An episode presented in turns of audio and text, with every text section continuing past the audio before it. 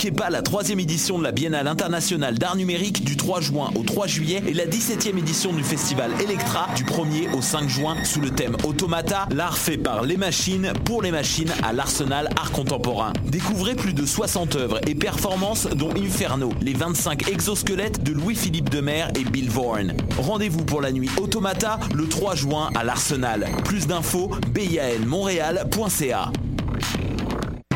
Du 27 au 2 juillet, c'est le Mini-Fest au Medley Simple Malte. Plus de 65 artistes lors de 22 spectacles, dont Eddie King, Fred Dubé, Yannick Demartino, Gabriel Caron, Didier Lambert, Charles Beauchesne, Daniel Grenier Chantal Lamar. et plusieurs autres. Le Minifest, le 19e plus gros festival d'humour à Montréal. Pour plus d'infos et pour vous procurer des billets, www.festivalminifest.com. L'Auto-Québec présente la 30e édition anniversaire du Festival international des Nuits d'Afrique à Montréal. Plus de 700 artistes du monde entier viennent à votre rencontre du 12 au 24 juillet. Profitez des forfaits spectacles et découvrez toute la programmation sur www.festivalnuitdafrique.com.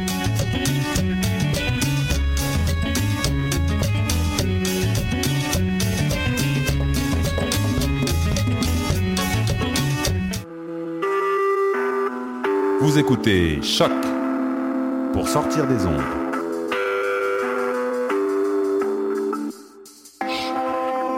Podcast, musique, découverte. Sur choc.ca.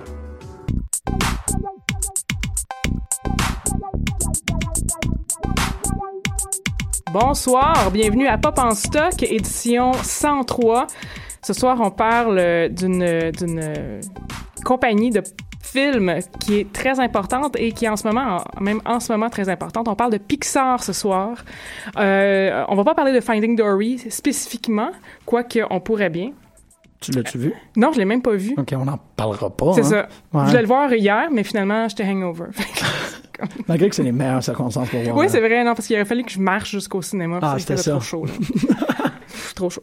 Euh, et, ben, je vais commencer, en fait, euh, on, a avec nous euh, Jean-Michel, que vous avez, dont vous avez reconnu la voix. Bonjour, Jean-Michel. Bonsoir tout le monde, ça fait longtemps, je suis très content de vous. euh, de, de vous. Je suis très content de vous. De, de nous Tant- parler. de non, nous mais tant qu'à être dans le Pixar, tiens, on va. Je, je suis content de vous. Vous avez bien fait ça. Oui, absolument.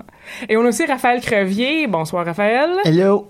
Ça Euh, va? Raphaël, t'es, oui, t'es un politicologue. Po- Politologue? politologue. Politologue, Ouais, je on- m'excuse. On n'aime pas le C. Je, je m'excuse, c'est ma faute. Mais tu, tu mais t'as des enfants, tu connais Pixar. euh, donc, euh, Politologue, voilà, mais t'as des Mais j'ai enfants. deux enfants. D'ailleurs, mais c'est pas Pixar, mais j'ai pété un câble sur le système politique de, de, de La Reine des Neiges. Ah, ok, oui, c'est Oui, pas Pixar, oui. c'est Disney, oui. Ouais, c'est Disney. Ben, On va en parler une autre fois. maintenant, Pixar appartient à Disney. Oui, mais- tout à fait, Donc, ça a un peu rapport. Puis, euh, ils m'ont dit que j'étais un vieux con. Mais oui, non, fait que... euh, non, mes gars ont 17 puis 14 ans. Fait que euh, Guerre civile à la garderie, Toy Story 3, je l'ai pas vu. Euh, Finding Dory, je l'ai pas vu. C'est un vieux Pixar. Ok, Voilà. mais euh, le, le premier film de Pixar, c'est en 95, donc Je euh, sais. c'est ça. Donc, euh, tout concorde, il n'y a pas de problème. né. Il n'y a pas de problème. Moi, je veux en entendre plus sur le, le système euh, féodal tout croche de, de Reine des Neiges. Ah non, c'est plus niaiseux que ça. C'est que c'est un ambassadeur, un ambassadeur étranger qui demande à ce qu'on arrête le chef de l'État dans lequel il est parce qu'elle a des pouvoirs magiques. Ce qui a juste aucun sens. Fait que Ouais. c'est tout. c'est c'est juste ça. Ok, moi, j'ai même pas vu La Reine des Neiges, non, je ok. comprends Ah, je- spoiler. Ouais. je donne un punch. mais Ben, moi, je connais ça, la chanson, c'est ça qui compte. ça comble l'épisode C'est pour moi déjà. Je suis comme, ah, j'ai hâte de retourner puis voir mes enfants à moi puis leur dire comme, vous avez Ça euh, pas. bâti votre, euh, votre instra- infrastructure intellectuelle et politique. sur- Sur un mensonge. Exactement. Et- moi-même, je m'appelle Hélène Lorrain. Bonjour, Hélène. présenter, et je vais animer donc cette émission sur Pixar. On va commencer par une petite histoire de la euh, de, de, de la compagnie.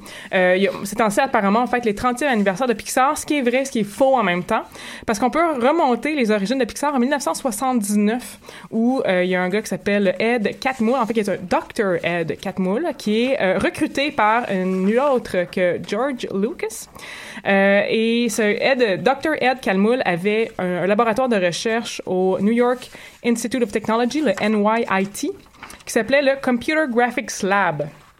Et là, George Lucas a recruté Ed Catmull et toute l'équipe de Ed Catmull pour euh, former le Graphics Group, qui est une division finalement de la section informatique de Lucasfilm. Euh, le but premier, c'était vraiment de développer des logiciels pour aider les différents animateurs, différer, euh, les aider à, ben, se, libérer un peu finalement de euh, du dessin là, euh, par celle, image par image, pour automatiser certains processus. Pour démontrer ça, ils ont fait certains courts-métrages en collaboration avec Industrial Light and Magic, qui est la compagnie d'effets spéciaux de George Lucas. Mais en 86, George Lucas n'a plus une scène et euh, il décide de vendre le Graphics Group. Et à qui il le vend? À un certain Steve Jobs qui n'a plus de boulot parce qu'il a été mis à pied de Apple, donc il cherche quelque chose et euh, il a acheté Pixar pour, en fait pas Pixar mais le Graphics Group pour 5 millions. Et c'est à ce moment-là, donc en 86, c'est pour ça que ça fait 30 ans, que Pixar prend le nom Pixar. Euh, et ça fait partie d'une espèce de, réorganisation imposée par euh, Steve Jobs. Euh, Steve Jobs aussi ré- réinvestit un autre 5 millions, donc au total c'est un 10 millions qui est un peu euh, mis pour mettre Pixar sur la map. Et au début, leur, leur but c'est vraiment de travailler sur le hardware. Donc il y a même des photos là, de l'ordinateur Pixar de l'époque, qui est une espèce de grosse boîte qui est fantastique absolument. Et c'est donc, en, en se concentrant sur le hardware, Pixar voulait vendre surtout des, euh, encore une fois, des, un ordinateur qui aide à l'animation, à- qui aide à faire une espèce de rendering graphique. Mais le- le- leur gros client, c'était surtout les, euh, des groupes gouvernementaux et des euh, communautés médicales. Ah. Donc, pas vraiment de rapport avec euh, l'animation. Pour vendre leurs trucs, ils ont fait beaucoup de courts-métrages, donc pour démontrer les capacités de l'ordinateur.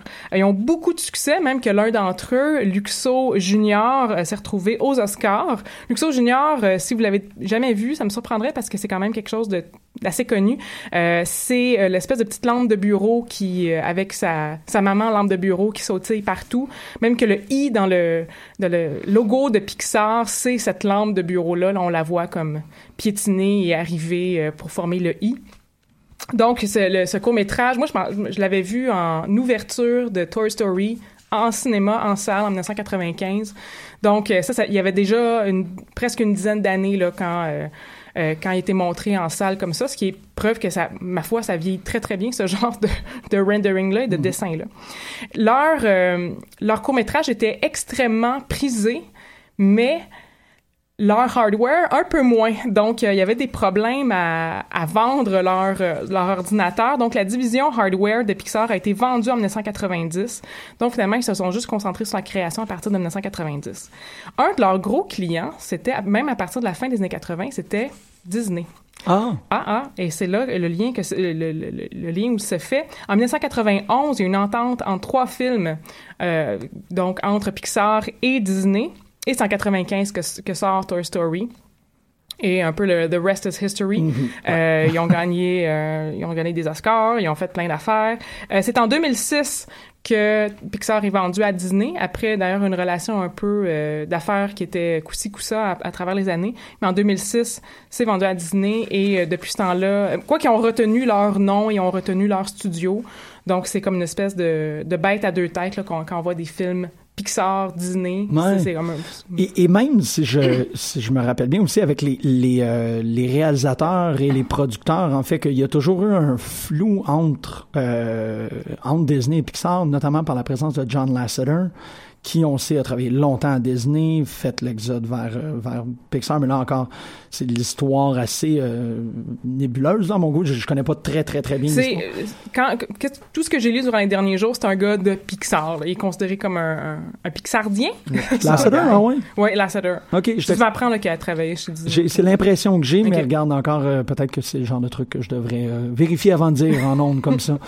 Mais, Ben, ouais. Pixar avait le, le- toutes les images, toutes les l'histoire, la créativité, toutes les tout ce qui relève euh, vraiment de la création du film et Disney s'occupait de la distribution du marketing. Fait Pixar, Pixar trouvait durant les années 90 et début années 2000 que Disney prenait une trop grosse part euh, des- profits, même juste euh, de la lumière, si on peut dire, des, films, par rapport à l'input créatif qu'ils qu'ils mettaient, c'est-à-dire presque zéro.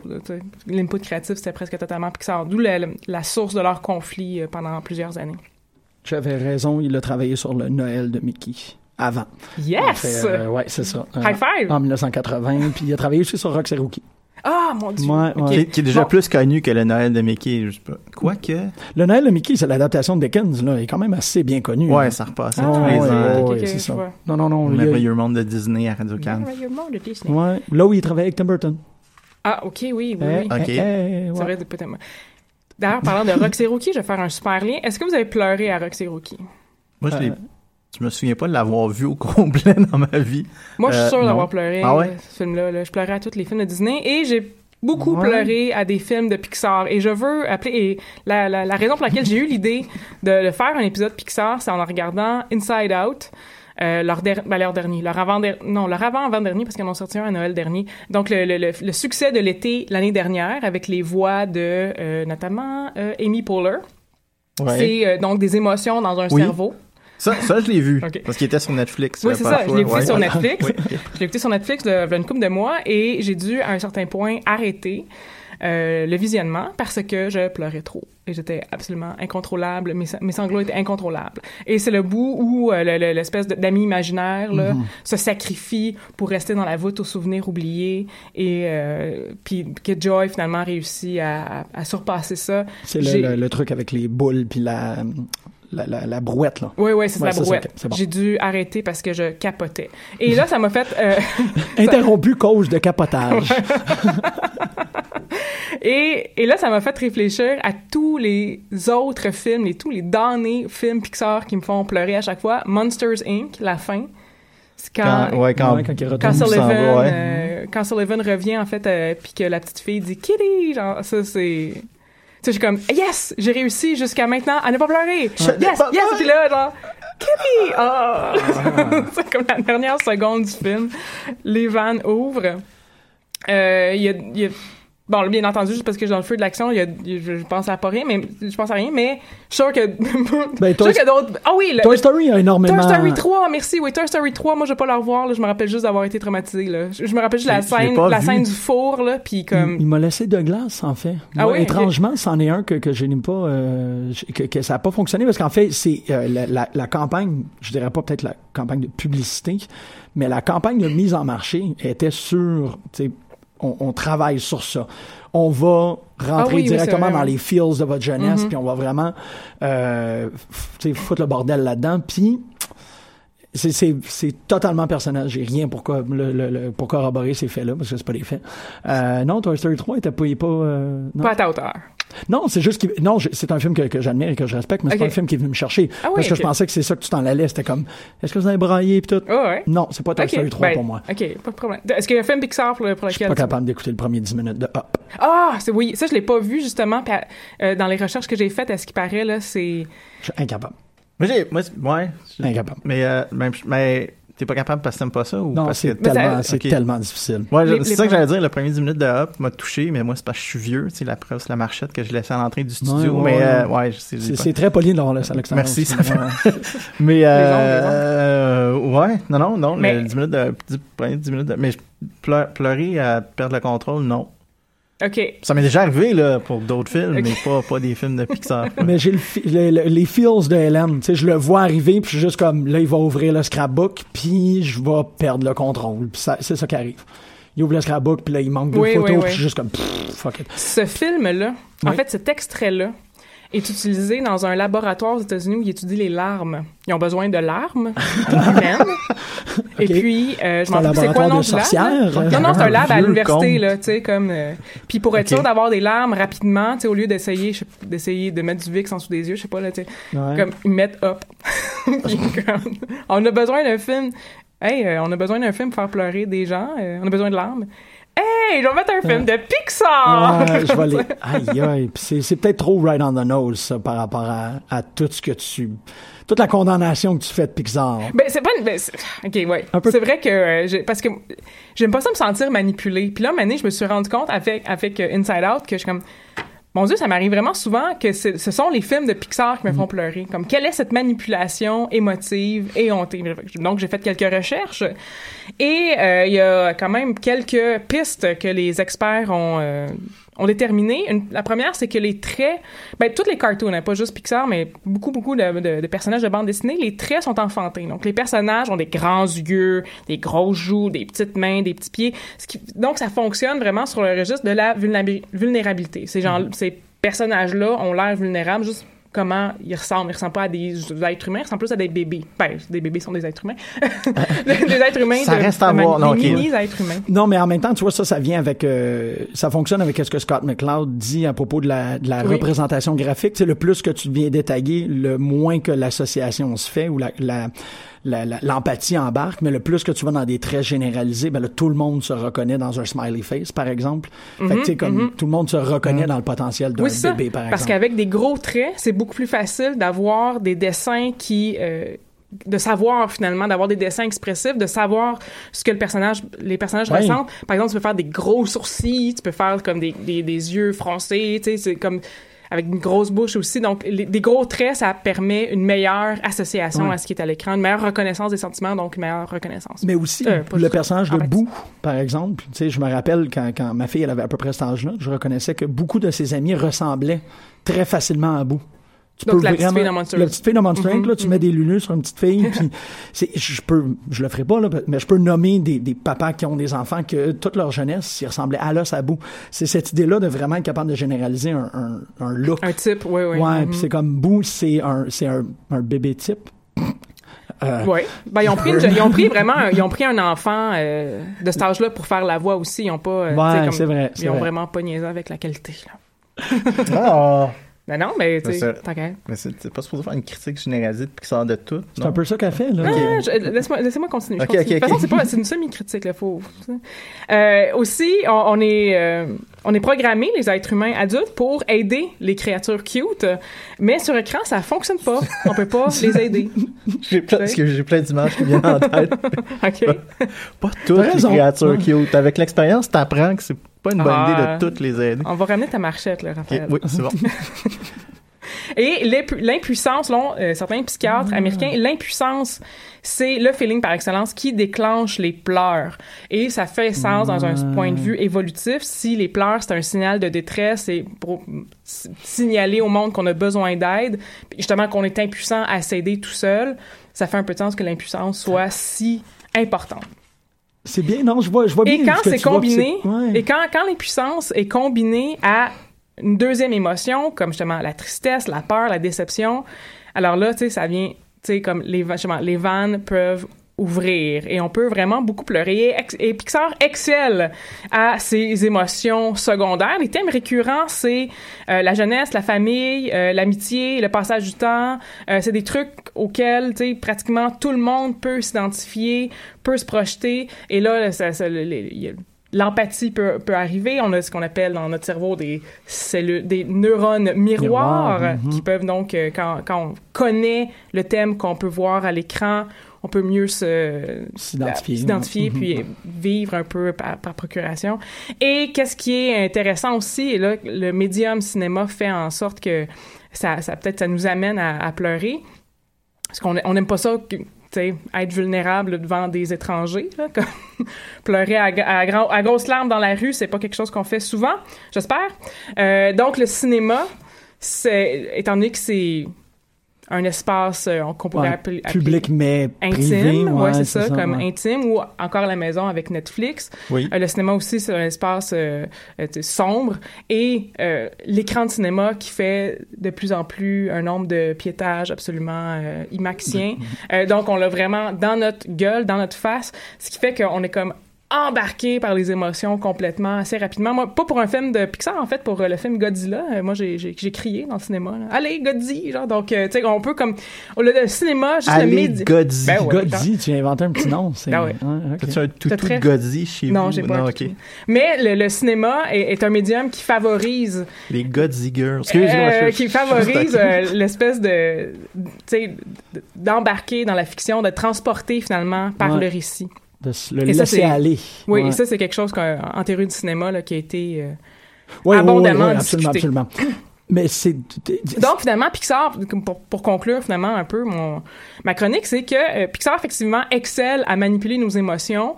On peut voir comme une, une bonne chose, ou euh, parce que c'est pas tout le monde qui arrive là.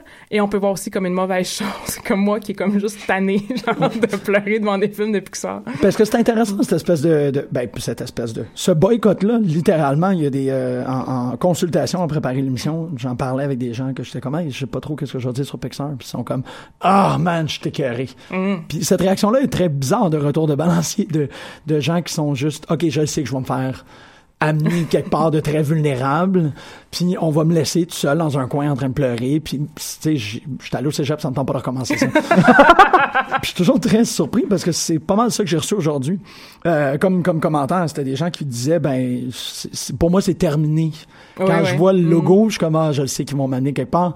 Fait que je vais les réserver ou, tu sais, je vais me, me, me- Me préparer mentalement. Ouais, exactement. Me mettre dans des circonstances, euh, dans les, je sais pas dans quelles circonstances, les meilleures circonstances, les pires circonstances, je sais pas exactement. Il faudrait que j'interroge tout le monde. Ah, Mais oui. euh, je vais le faire, je pense, à partir de maintenant. Mhm. Mais c'est drôle parce que pendant que tu es en train de parler de ça, tu, tu me permets-tu de, de bondir rapidement? Bien sûr. Euh, J'étais en train de lire un livre, en fait, il y a deux semaines, qui s'appelle How to Build an Android de David F. Duffy, qui parle de l'expérience du PKD Android. En fait, ils ont, le premier Android fonctionnel est basé sur l'auteur de science-fiction Philip K. Dick. Mhm, Et euh, il a fait une grande, grande entrevue à essayer de comprendre toute la robotique derrière et tout. Et il y a un chapitre dedans où il rage contre le euh, le principe de... Hey, tout d'un coup, ça vient de m'échapper. Euh, ou la, la reconnaissance de la- de l'Android, en fait, ou ce que le Uncanny Valley. Voilà. Ok. Euh, cette idée-là qu'on ne veut pas euh, tenter, ben, en fait, qu'on a énormément de de difficultés à représenter parfaitement l'être humain parce qu'il y a toujours cette espèce de zone tampon-là qu'on appelle la vallée de l'incrédulité où euh, l'androïde ne réagira pas parfaitement comme un humain ou n'aura pas exactement le tic facial parce que il n'y a pas autant de connexion à l'androïde. En fait, le visage n'a pas autant de connexion que nous autres, on en a avec notre peau et nos muscles. Fait qu'on n'est pas capable, cette, cette flexibilité-là, l'ultime. Et tant qu'il y a une erreur, on tombe dans l'Uncanny Valley. Dès qu'il arrive un moment, ouais. euh, que ce soit aussi dans les images de synthèse avec la 3D, tant qu'on arrive à un moment où le visage ne fait pas la, la motion parfaite de l'expression, on tombe dans l'Uncanny Valley ouais, et ouais. l'expérimentation est éliminée. Et euh, euh, Duffy, lui, rage contre ça parce qu'il dit c'est un argument émotif. Il n'y a absolument aucune raison pourquoi est-ce qu'on devrait vouloir euh, reproduire parfaitement le faciès humain pour parler, pour être capable de faire euh, la connexion émotive. C'est quelque chose qui est qui est émotif. C'est nous qui disons disqualifié. Quand en fait, il n'y a, aucune science qui vient backer l'Uncanny Valley. Puis, en pensant à Pixar, j'ai constaté que c'est ils ont pris la porte par en arrière. En fait, ils n'ont pas voulu reproduire l'humain. Ils, ont, ils, ils se sont échappés du Uncanny Valley tellement loin qu'il y a très peu de représentation humanoïde dans, euh, dans les films de Pixar. C'est rarement des humains. C'est beaucoup plus des animaux, c'est beaucoup plus des objets inanimés, inanimés, des trucs comme ça. Fait qu'ils ont vraiment euh, échappé à, au gros leur gouffre problème du Uncanny Valley. Ils ont fait comme, ben, c'est normal que le poisson a pas les mêmes euh, faciès qu'un humain. Fait que le poisson va être capable de passer, comme tu disais, dans des émotions minimales, mais on va être capable de euh, De les reconnaître néanmoins. oui, exactement. Et aussi de, de canaliser les émotions, non pas à travers une reconnaissance faciès à faciès. Tu sais. Ah, je vois que cette personne-là est en train de pleurer. Je dois pleurer comme un psychopathe. Non, c'est pas, c'est, c'est pas du Je tout pense ça. que les psychopathes pleurent pas. Je pense que c'est un de leurs problèmes d'ailleurs. En tout cas, Ben non, mais je pense que c'est, ils pleurent quand ils se rendent compte qu'il faut qu'ils pleurent. C'est, Ah, c'est- peut-être, oui. Peut-être pas les psychopathes, là, je parle sens. plus les sociopathes. Les Oui. sociopathes Oui. doivent comme comprendre les règles du jeu avant d'appliquer. Tu sais, ils sont comme pourquoi qu'on pleure? Ah oui, ok, on pleure tout le monde ensemble. c'est ça, il a joué avec détachement. C'est ça, donc un drôle de. Ok, Pixar fait de nous, euh, nous empêche d'être sociopathes. Euh, mais c'est- Bon, c'est une belle conclusion. ça. C'est une conclusion. Moi, j'étais venu ici pour critiquer Pixar. Oui, oui. Là, là, je quitte le plateau. On va faire jouer je une chanson. Tu vas quitter très lentement le plateau, c'est ça qui est le fun. J'ai une, une marchette. Je pas ma marchette. Tranquillement. Il quitte tranquillement. Mais Hélène va aller en musique. mal. Oui, là, on va aller en musique, justement. euh, un, un des bouts euh, souvent nommé comme de quoi étant un, un, un tearjerker, donc un, un, un passage qui, qui tire les larmes, c'est le passage dans Toy Story 2 où Jessie, on apprend l'histoire de Jessie, donc cette petite cowgirl, le petit jouet cowgirl qui a été abandonné par... euh, par euh, sa, sa, Sa mère. sa maman humaine, je sais- sa- celle qui possédait ce jouet, euh, qui serait peut-être la mère de Andy, ça, on va en parler tout à l'heure. Et euh, donc, c'est cette chanson-là de Sarah McLachlan qui s'appelle When She Loved Me. C'est Sarah McLachlan, ça que je vais pleurer. Oui.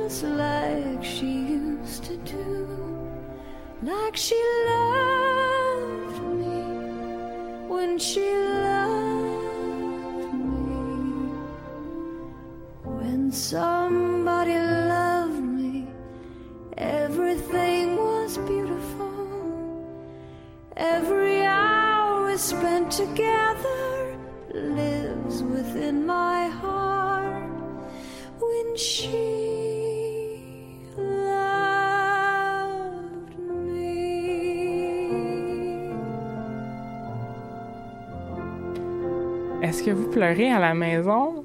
Nous autres, si on pleure pas parce que finalement, on s'est parlé, fait que on se parlait pendant la, la chanson. Donc, quand on n'a pas pleuré, on a parlé, on a On parlé on a, si j'ai bien compris, on a évité d'écouter la chanson Ouais, on a évité. rester professionnel. Moi, je l'ai fait à cause d'Andrea. C'était comme, Andrea, je sais que t'écoutes pas, mais regarde, euh, Sarah McLaughlin. Moi, je, voulais- je voulais pas, tu sais, t'étais pas obligé d'aller sur ce chemin-là, hein. C'est pas- Ouais, moi, je t'avais parlé juste- de mon ex.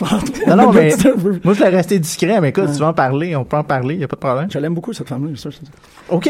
Donc, oui. Donc, Raphaël, tu veux nous parler de... Hey, allô, Hélène? Allô? Ça? Oui, ça va très bien. Quoi? J'aime la chanson. théorie de... OK, là, on n'a plus le droit d'aimer Sarah là, c'est ça? Ben non, mais Non, au c'est pas ça, c'est pas- au contraire. Ça devient trop intime, là, on se Ben, connaît c'est pas assez. exactement ça. Non, mais j'ai des gros souvenirs qui sont connectés à, à tout ce qu'a Sarah femme. Ben oui, exactement. Fait que si vous vouliez me faire pleurer, ben vous l'avez fait. Félicitations. OK. Vous êtes fiers de vous autres, là? Oui. OK, on continue. OK.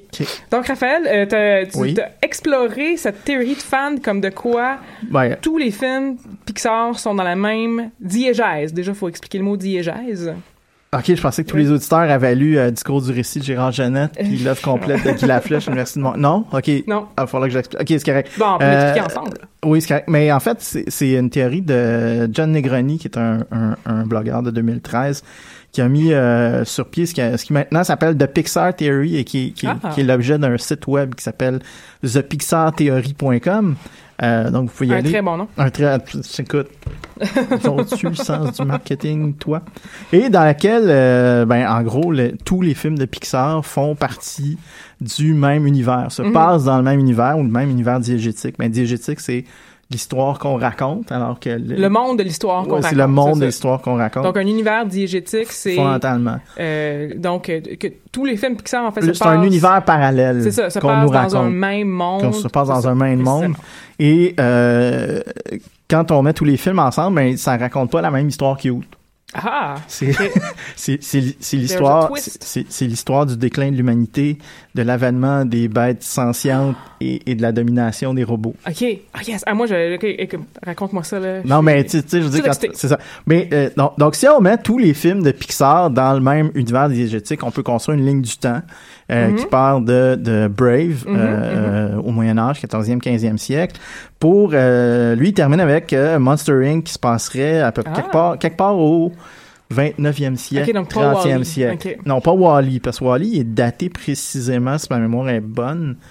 Euh, en tout cas, il y a des dates précises pour Wally. Donc, euh, en fait, ça commence, à- ça commencerait avec Brave qui dit, fait trop longtemps que je l'ai écouté, qui découvre The Will of the Wisp. Je sais que euh, Jim le regarde très souvent. Moi, je le connais par cœur. C'est quoi The. Will of the Wisp? Les Will of the Wisp, en fait, c'est des, euh, créatures. Ben, en fait, des créatures. C'est, euh, c'est un truc euh, euh, celtique légendaire. En fait, c'est, c'est les feux follets. C'est Ah, ok. c'est, c'est un petit feu flottant euh, qui est un indicateur de source euh, magique dans la mythologie et dans les légendes euh, celtiques.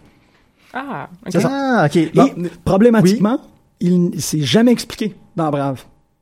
C'est malheureux, ça. Il y a, il y a Qu'est-ce- vraiment quelque chose par rapport à la c'est un présence. truc folklorique celtique? que- Juste Ok. leur présence dans le film, ça a été euh, édulcoré. Et moi, potentiellement, en fait, parce que je me rendrai peut-être pas à ma conclusion, je pense que c'est quelque chose que que euh, Brenda Chapman voulait faire, mais qu'ils n'ont pas pu faire parce que Mark Andrews est venu prendre euh, le dessus sur Donc, le la projet. première réalisatrice Ah. et le deuxième réalisateur. Exactement. Vraiment, ce serait quand même un petit peu expliqué c'est quoi diégèse dans une émission de radio à chaque... Ok, que... C'est le fun. Oui, je... Apprendre, c'est le fun. Ouais, mais je, je parle de The Will of the Wisp parce que c'est un rôle important dans la théorie de Negroni. C'est euh, ce qui serait à la, à, la, à la base des pouvoirs des, des, des incroyables. Ah, ok. Qui, lui, se passe dans les années euh, 50, 60. Moi, c'est drôle, je le situe dans les années 80. euh, le- parce que la, la première partie des années 60, la deuxième partie des années so- 80. Mhm. Euh, c'est à la base des pouvoirs des incroyables puis des super-héros dans le monde. Bon, ça vient de The Will of the Wisp, de Brave. Puis c'est euh, la, la, la, la- l'héroïne de Brave, c'est Merida, son nom, oui, Oui. euh, qui le découvre. Puis euh, ça, ça cause donc une réaction à l'histoire des incroyables. C'est un super méchant qui, dans le fond, il veut être un super-héros, mais il est un super-héros poche qui se fie euh, à, à la technologie pour essayer de devenir un super-héros. Puis il veut s'appeler euh, Syndrome. Puis euh, Monsieur Incroyable le rejette, puis il devient un super méchant, Syndrome. Puis Syndrome va développer ben, des êtres, des robotiques sentients, puis va expérimen- expérimenter sur euh, des animaux à côté de ça. Non, mais ça, ça vient un petit peu plus tard. Néanmoins, il va expé- expérimenter sur des animaux à côté de ça. Euh, donc, il va créer des, des machines sentientes, des, des- robots qui vont être détruites par euh, Monsieur Incroyable. Mais il va en rester. Mhm. J'essaie de. Euh, Est-ce Wally? Non, là, il va rester de ces machines Ah ouais, sentientes ouais, ouais. qu'on va commercialiser sous forme de jouets. Ah, Toy Ah ouais, Story. Toy Story. Ok. On arrive à Toy Story avec euh, euh, hey, le nom du, cam- du cowboy. Les- les- Andy. Woody. Andy, Woody? Ah, non, non, ouais, c'est Andy, Woody. c'est le petit garçon. Andy, c'est le Woody? petit garçon. Woody, oui. Et, et euh, Woody et Buzz Lightyear. Hi, ça va mal. OK. Et Andy, je viens de parler de Pixar, moi, là? Oui. Ouais, OK. C'est ça, hein? OK. C'est l'âge. Euh, ouais, non, c'est des choses qui arrivent. J'ai pas pris mes pilules ce matin. Fait que, euh, donc, donc, c'est Toy Story, euh, dans lequel on découvre qu'il y a des euh, jouets sentients. Et ce qu'on voit aussi, Toy Story, Toy Story le premier, Toy Story 2, euh, déjà, il y a comme une espèce de rébellion contre les propriétaires. Ou plutôt que d'aller dans un musée au Japon, on décide de fuir pour aller euh, chez Andy. Retourner, ben, rester Euh, chez Il y, a, il y, a, y a la cobayette qui est en colère contre Emily, Ouais, Emily, voilà, oui. Son ancienne propriétaire. Son ancienne propriétaire, bla bla bla bla bla. Puis là, il y a Toy Story 3 après, ben, qui vient plus tard dans la, que moi j'ai pas vu. Fait que je sais pas si euh, c'est quoi Je une l'ai vu guerre. juste une fois et je suis complètement traumatisée. C'est quoi, c'est une guerre civile, une garderie entre deux factions de robots? C'est ça que j'ai compris l'histoire en ne l'ayant pas vu. Quand t'as pas tant. C'est comme Ouais. Captain America Civil War mais Toy Story ça, non? Hey, quand t'es proche, t'es proche. Hey, ok, c'est Ouais. pas pire. Fait que, tu sais, on voit qu'il y a des factions de robots, des factions de robots, bravo, des, des fonctions de jouets, ben, qui sont des robots, qui, euh, qui, qui, qui, qui, qui se, euh, se rebellent contre les, en Mhm. à se rebeller contre les humains. s'organiser, oui. s'organiser. Euh, à côté de ça, ben, euh, t'as toute la trame narrative avec les animaux intelligents qui commence avec Finding Nemo. Mhm. Et la théorie de Negroni, c'est que, ben, on a expérimenté sur les animaux tranquillement pas vite pour les rendre intelligents. Dory serait d'ailleurs la première sur laquelle on a expérimenté puis ça n'a pas raté, donc elle se rappelle de rien. Ok. Mais, euh, ce qu'on voit aussi, puis effectivement, il y a des comportements troublants dans Finding Nemo. Nemo qui lead un, un, un, un banc de thon pour essayer de briser un filet de, de, de pêcheurs. Il- Fait que il y a plus de sushi après. Euh, donc, il y a, il y a ce comportement-là de, de rébellion aussi qui sont décrites euh, contre les humains, puis après ça, t'as Ratatouille dans lequel Oui, il, y a une, c'est ça, il y a une ouais. interaction euh, humain-rat. Euh, Puis on Ah. découvre le, le, le- on découvre le, le poteau rose en fait à propos de ces animaux intelligents dans Hop où il y a une Mhm. compagnie BNL qui expérimente sur des chiens euh, qu'on découvre dont on découvre qu'ils sont intelligents mais pour qu'ils essaient de com- communiquer avec les animaux. Et Donc, là c'est l'explication de. Ouais. de- Là, c'est l'explication de la l'intelligence Negroni, puis. BNL est une compagnie qui va jouer un rôle dans après ça. Et c'est après Hop qu'arrive finalement le déclin de l'humanité parce qu'il y a une rébellion, mais ça, c'est aucun film de, de, de c'est dans aucun film de Pixar, mais il y a une rébellion de ces animaux dans intelligents l'histoire- dans- dans contre l'humanité. Donc, dans l'univers diégétique Oui, en question ça. Dans l'univers analysé par il dit, il y a, il y a, après ça, il y a, il y a- dans, dans l'univers diégétique, il y a une rébellion de ces animaux intelligents contre les humains, puis les humains se font défendre par des machines OK. Qui deviennent de plus ouais. en plus intelligentes. Et là, on va vers Puis là, t'as des voitures intelligentes. Ah, c'est ça, ok, voitures, t'es dans Cars, t'arrives exactement. dans Cars, juste qui se passerait au 22e siècle, après que les humains quitté la Terre, que Wally, parce que que- Wally se, se qu'on- déroule au annonce, 22e siècle. c'est ça qu'on annonce l'histoire de Wally, mais t'as Cars qui se passerait au 22e siècle. Euh, Wally se passerait aussi à peu près au 22e siècle.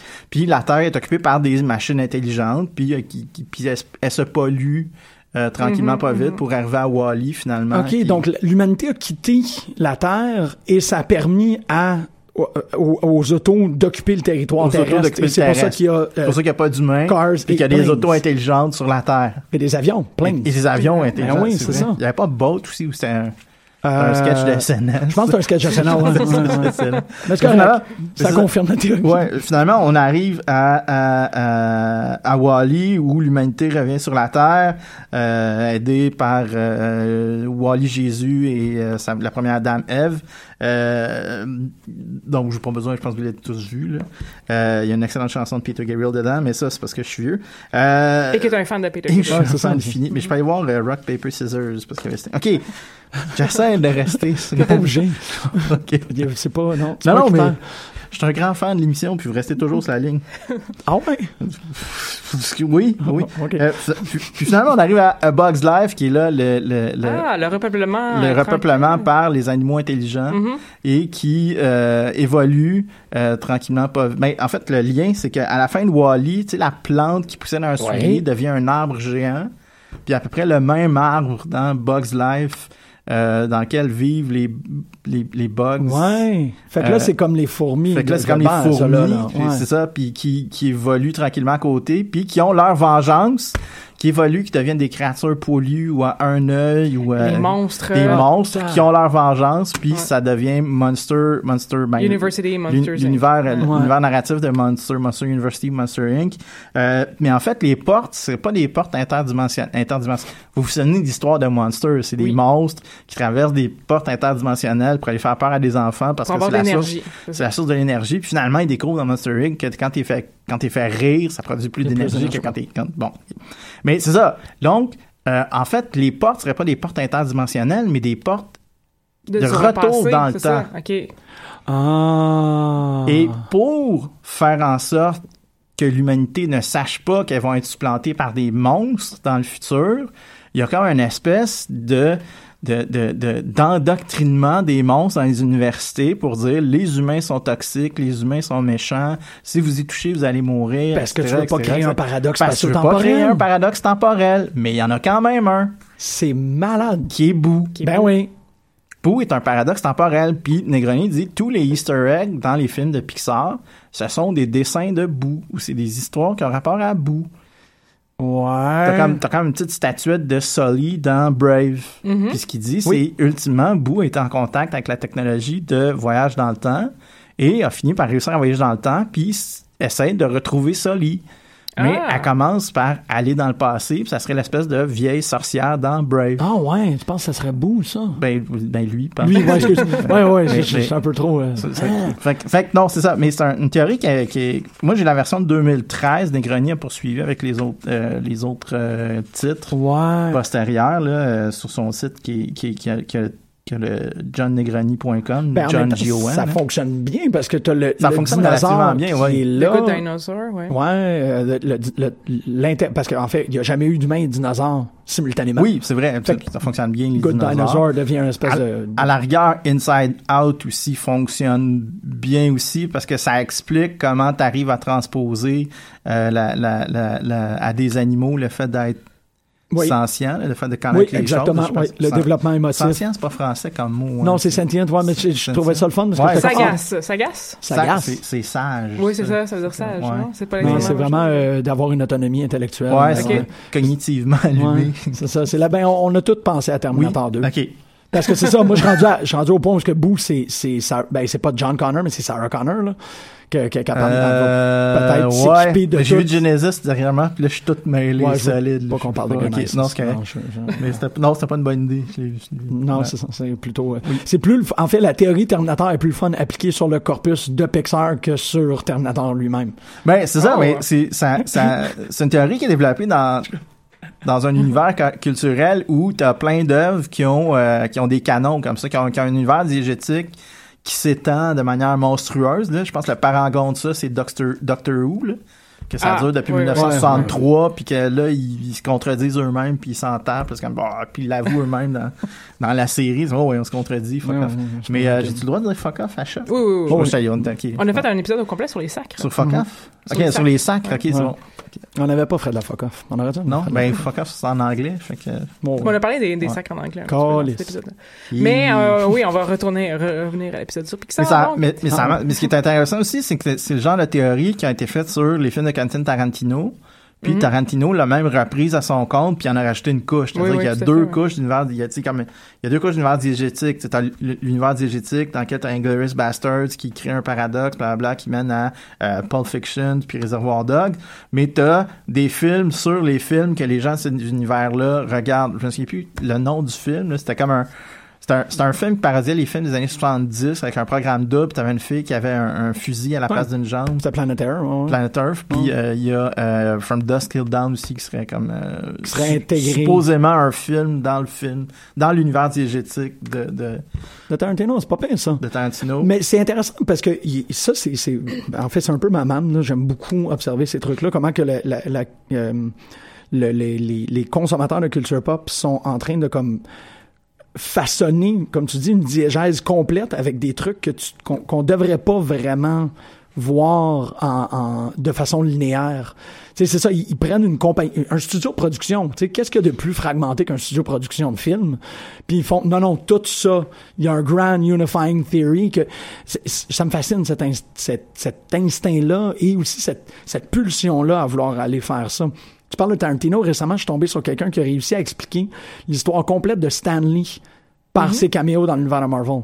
Euh, non, mais tu sais, dans Hulk, il boit un jus, il tombe malade, il arrive dans l'hôpital, euh, sa famille est triste pour lui, ça fait qu'il achète un pick-up. C'est pour ça qu'il est en pick-up à Thor, dans Thor 2. Tu sais, c'est toutes ces histoires-là où que... Ah, mais il finit par être Hugh Hefner dans Captain America. Non, c'est qu'il il se trompe. Il se trompe? C'est ça, c'est qu'il est toujours présent. Ah, Il y a un moment où il, il atteint la gloire euh, monétaire et il est invité au party de Tony. Stark. Et Tony Stark arrête pas de penser que c'est Larry King, il arrête pas de penser que c'est... Mais c'est pas lui, c'est encore le, le average Joe. Qui est- Mais c'est c'est moins la, la théorie qui est intéressante, c'est que le, le réflexe, Oui, ou comme ça. la pulsion que les gens y ont à vouloir, comme Negroni dans ce cas-ci, des trucs euh, épars, ouais. c'est ça, puis de vraiment dire, euh, tu sais, on, on va, on va à la fois s'ostiner à ce que notre théorie, à- tu sais, on, on va battre la théorie jusqu'à temps qu'elle se façonne au corpus. 40, 40 dans C'est ça, le parce, carré. parce que c'est là, c'est ça- sûr que c'est ça. J'ai-tu le droit de faire une référence biblique parce que là, ça crie dans ma tête, là? Bring it. Oui, c'est parce que le- le- l'ensemble du, du- du corpus biblique, de- que ce soit l'Ancien ou le Nouveau Testament, c'est ça. C'est qu'on met de côté des affaires qui font pas notre, notre affaire. Ouais. Puis on construit un texte qu'on présente comme étant cohérent puis que les gens interprètent comme étant cohérent. Mhm, Puis quand il manque des bouts, ben on en invente. Fait que la naissance de Jésus, t'as à côté, t'as l'évangile de Barnabé, t'as, t'as- t'as d'autres évangiles apocryphes qui expliquent ça. Fait que c'est, je peux pas dire que c'est un réflexe naturel, mais en quelque chose, c'est- en quelque part, c'est quelque chose qui est, qui est pas surprenant. Que ça qui fait est un super- bout qu'on fait, Ouais, là. c'est, tu sais, Ouais. qui, qui est pas surprenant, qui est super intéressant à regarder aller. C'est comme, ok, vas-y fort, là. Puis, il y, a- il y une autre théorie, je sais pas si vous connaissez Josh Whedon, Oui, Ben oui. qui a fait, euh, Qui a fait- Buffy the Vampire Slayer, Firefly, Serenity. Puis, il y a une même théorie sur les films de Joss Whedon, mais je sais pas comment les, les, les, euh, Captain America, puis, non, il a pas fait Captain America, il a fait, euh, Il a fait les Avengers. les Avengers. Les Avengers. Je pense pas que les Avengers suite là-dedans, quoique. Euh, mais il y a la même théorie sur Josh Whedon. Fait que, tu Ben, le Buffyverse fonctionne de façon cohérente avec Frey, parce qu'ils ont, ils ont réussi, wow, là, tu me rentres dans un... Oui, Josh Whedon Euh, connaît vraiment bien euh, mais Buffy et Firefly fonctionnent dans le même univers parce que les, ben, en fait, Ouais. on dit que les Reavers seraient les vampires Ouais. si on passait beaucoup de temps dans l'espace. Et que Frey, Ouais, ben, ben, faut que tu rentres Cabins in the Wood aussi là-dedans, dans lequel il y a une espèce d'apocalypse parce qu'ils réussissent pas à faire le sacrifice humain qu'il faut pour les démons. Puis là, ça serait l'exil de l'humanité dans l'espace qui amène à l'univers de Firefly. oh. Mais pour le Marvel U, je ne sais pas si Non, tu ça, peux rentrer Marvel U dans l'univers de Whedon. Non. Mais le Whedonverse est totalement cohérent. Oui. Là-dessus, euh, avec Angel, évidemment, puis, et, et, et, et tous les autres trucs. Wow! Mais je trouve ça super intéressant qu'il y ait des gens qui font ça. On va-tu, euh, on, on va-tu en musique ou on va pas en musique? Ah, passons en musique? On va en musique. C'est, c'est Hélène qui était la responsable de la musique, hein. tu le sais. Je pensais qu'on allait jouer Hélène. Puis comme, Ah comme non, on va bout. jouer Ah. de Rock Voisin. Euh, on va écouter la chanson de Brave, Touch the Sky, d'une euh, chanteuse celtique Ouais. qui s'appelle, là, j'ai perdu son nom. Julie Ju- Fawless. Merci. Je vais aller pleurer. Ah non, mais regarde, c'est ça, me rappelle ma fille. attends, attends. Ouais, ma fille, ça.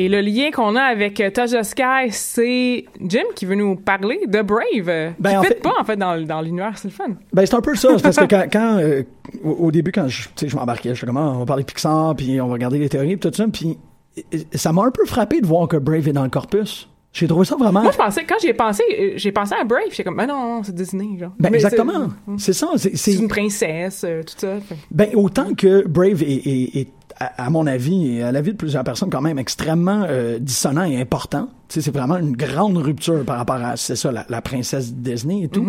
Euh, et, et- et c'est un film qui va, qui est, con- qui est contre-culturel, littéralement. Là. Il est contre le courant de, de, de l'embargo idéologique que, que, que Disney impose sur, sur les jeunes filles. Mais euh, c'est au-delà de ça, c'est vraiment l'idée que si on regarde le corpus qu'on a quand même assez nommé ici, là, mais comme si on parle de, de Toy Story, on inclut Bugs Life, Monster, Finding Nemo, Cars, Cars. Wall-E, Ratatouille. on, on, on- on- y a pas. Ben en fait, tu vois, je- ça fonctionne. C'est drôle parce que non, je regarde le corpus puis je me cons- je constate que j'ai pas raison parce qu'il y a et puis c'est des humains. c'est Ben, des humains. Ils ont l'air eux-mêmes gonflés à l'hélium, là.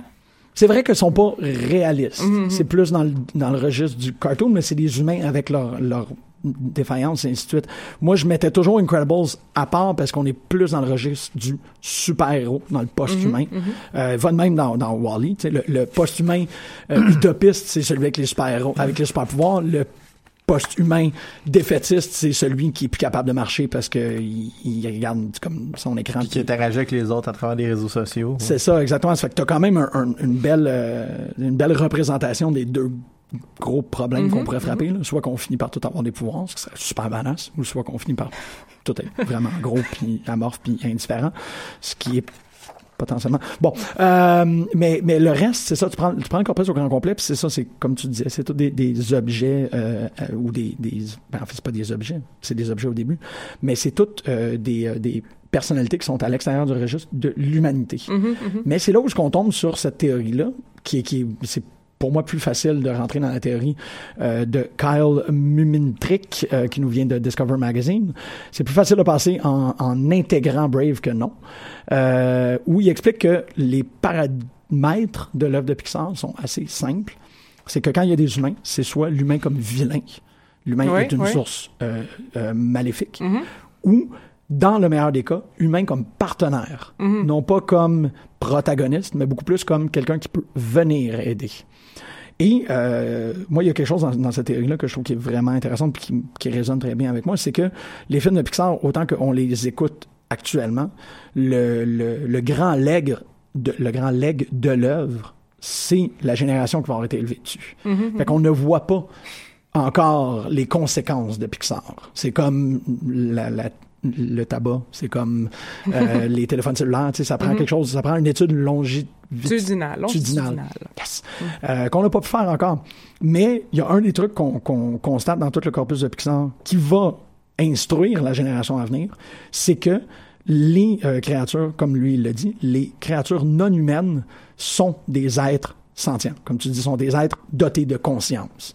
Puis ça, c'est un niveau, tu sais, avant on faisait peut-être un peu plus de l'animisme, on faisait, on mettait peut-être plus Oui, des parce qu'il y en voix a sur dans des Disney, renards. là, c'est ça. Ça existait. Mhm, mhm. Mais là, on a créé un corpus qui est essentiellement, euh, sans trop, je veux vraiment pas, pas trop exagérer par rapport à ça, mais shintoïste. Tu sais, c'est Ah, les autos ont des âmes.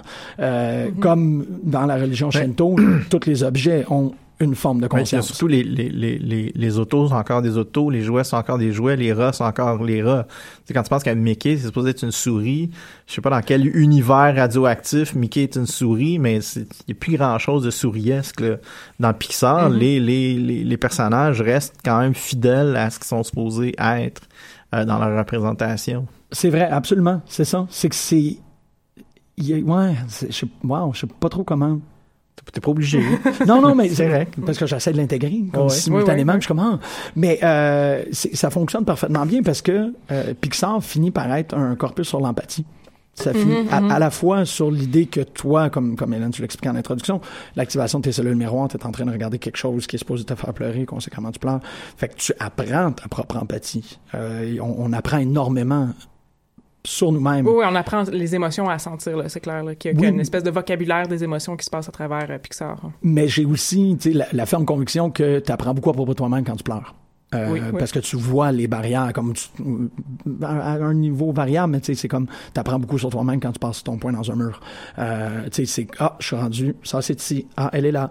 Euh, le- le- je, je mime la zone, mais tu sais, c'est cette zone là de, de colère. Puis là, t'as la zone de tristesse, puis t'as la zone d'empathie, et tout. Mais euh, Pixar ouvre le champ de l'empathie à l'extérieur des humains. C'est à- envers tout. Si une auto a une conscience, il faut que j'ai de l'empathie envers cette auto-là, même si je le sais que l'automobile qui, est, qui passe sur Sainte-Catherine, Ontario, est pas euh, euh, euh, fait pas que ciao, que ouais. ciao, ah. Euh, ouais, il la fait pas. Mais euh, et- et un enfant va va dans ses paramètres d'apprentissage du monde tout de suite rentrer dans ce réflexe-là de comme euh, auto, nan, nan, euh, émotion. Mais là, ça va bien. Les émotions ont des émotions. Ouais, là, c'est Pense à ça. c'est vrai, c'est vrai, mais ça, ça va nous amener. Faut que je respecte ma joie. C'est méta. Ouais, ça va nous amener à une génération qui va probablement avoir une plus grande conscience, bon, ou du moins une conscience plus accrue. Une grande conscience, c'est assez un, un jugement de valeur à ce point-ci, là. Mais va plus. Je là, je vais pousser peut-être loin, là, mais comme le végétarianisme. Euh, l'environnementalisme, toutes ces idées-là de, de ce n'est pas, euh, tu sais, on, on vient, on, on sort d'un grand joug de l'humanité. L'humanité peut prendre, manipuler, défendre, qu'est-ce que ça y tente. Puis là, ben là, on est un peu en train d'instruire pas tous les enfants, Être antispéciste, c'est évidemment devenir post-humain. Genre, c'est ça, c'est un peu comme ça. J'ai comme perdu un épisode, là. Je suis comme, mais quand- dans quel film? Ok, non, non, mais. Ben, dans tout, en quelque Oh, sorte. ouais. Tu sais, parce que ça va de même avec le... Euh, ou là, autant que Brave euh, et, et clash avec le corpus, il fonctionne quand même énormément bien dans cette idée-là que Mérida... Euh, ah, je l'ai mal. Ouf, je veux me reprendre. J'ai- J'ai dit Mérida. Puis je suis comme- Mérida? Ah, une chance qu'on n'est pas en direct. Non, je sais, mais ça a vraiment, je l'ai entendu dans mes écouteurs, j'ai fait, oh, yeah, s'il y a des gens qui écoutent ça. Ah oui, en théorie, il devrait y avoir des gens qui écoutent ça. S'il y a des gens qui écoutent ça, tu sais, je veux faire un petit, euh, pardonnez-moi, je me reprends, radiophonique, Mérida. Pas Mérida, Mérida. Euh, Mérida apprend, le, ben, en fait, euh, apprend à connaître sa mère sous la forme d'un ours, plus que sous la forme de sa mère. OK. C'est, c'est, c'est, on, on- on finit par mieux comprendre son environnement quand il est métaphorisé sous une autre forme que quand on l'adresse directement dans sa corporalité initiative, initiale. C'est weird que je viens de dire tous ces mots-là ensemble. C'est ça. Je besoin de 15 minutes de décanter. Ouais, Oui, je oui, mais, c'est ça, c'est, c'est de dire comme, ben, euh, téléphone a des émotions. Non, c'est pas ça. mais je trouve ça intéressant parce que je vais, on, on va voir cette génération-là, puis on va potentiellement râler contre cette génération-là aussi. Ah, c'est sûr, certain, euh, je te garantis qu'on va râler. Non, on le fait déjà. On est chez nous, tu vois. OK. Mais euh, si on considère Toy Story, ça fait déjà euh, 21 ans, donc... euh, Ça s'en vient. Hein? Oui, c'est ça, mais ben, comme tu sais, le, le, le drôle de vouloir tenir à ses jouets. Tu sais, Toy Story nous parle de comment est-ce qu'on veut tenir à nos jouets, puis il a commencé peut-être à... Il a commencé essentiellement simultanément avec la montée du collectible. De, de, de conserver les figurines dans le plastique d'origine, puis il y a peut-être un peu euh, cash in sur tout ça. Moi, je croirais. intéressant. J'ai des drôles d'idées aujourd'hui, va- tout d'un coup. Ça doit être le gin. Bien, Je bien pensais sûr. que c'était le Jack. Je pense- Ouais, j'ai changé d'alcool. Ok, c'est correct. Hi, le mélange. C'est exactement ce que ça a fait. Donc, On- on va, se- on va conclure, en fait, sur ce- ce- ces- cette réflexion de Jim sur euh, le, po- le- le- Comment dire, Pixar qui ouvre une porte vers la post-humanité. Euh, et on vous revient la semaine prochaine sur un cinéaste espagnol très important, Ça va être fou. On va parler des Pedro. Pedro. Almodovar. D'ici là, je vous remercie vraiment, Hélène. Merci beaucoup. Ben, merci à toi, fun. Jim, et merci à toi, fun. Raphaël. Merci, Raphaël. Rien. On va Bye. aller écouter Soul Jazz, Or- Soul, Soul Jazz Orchestra avec It's Gonna Rain. Oh yeah. Bonne semaine.